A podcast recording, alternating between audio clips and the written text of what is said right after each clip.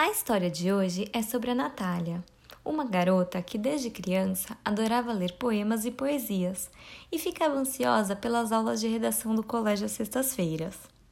Sempre dizia que seria escritora quando crescesse. Aos seis anos, assistiu pela primeira vez o filme da Joana Dark e se encantou por essa mulher que era uma guerreira. A partir daí, sempre estava fantasiada de Joana Dark nas brincadeiras de criança começou a falar que queria virar menino para poder lutar, correr e jogar bola, porque acreditava que apenas meninos podiam fazer essas coisas. Com o tempo, percebeu que ser menina não impedia ela de fazer o que queria. O que impedia, na verdade, era sua família, que acreditava que meninas deveriam ser comportadas e não podiam fazer as mesmas coisas que os meninos.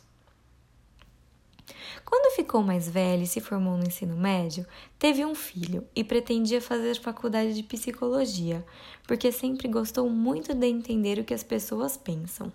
Conseguiu passar em uma faculdade pública em Santa Catarina, mas infelizmente precisou voltar para São Paulo alguns meses depois, devido às dificuldades encontradas para criar o seu filho em uma cidade que não conhecia quase ninguém. Retornou para o ABC Fez cursinho e passou em primeiro lugar na UFABC para o bacharelado em Ciências e Humanidades.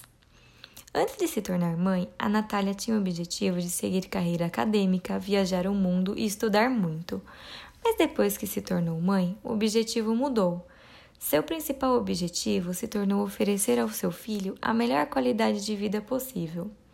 Mas hoje seu objetivo mudou novamente, sendo lutar para que outras mulheres tenham oportunidade nas áreas que ela mais enfrentou dificuldade. Por exemplo, conseguiu um emprego por ser mãe solo. Hoje, a Natália conseguiu um emprego em uma instituição financeira e luta diariamente para que outras mulheres e mães possam ter a mesma oportunidade e não serem discriminadas por serem mães. Infelizmente, ainda existem diversas dificuldades por ter um filho, e as pessoas ainda têm muito preconceito com mulheres que são mães solo e não estão casadas com o pai biológico da criança. Apesar de todas as dificuldades, a Natália acredita estar no caminho desejado para o seu futuro, trabalhando em uma grande empresa e lutando todos os dias para que outras mulheres não precisem passar pelas dificuldades que ela encontrou para conseguir um emprego por ser mãe.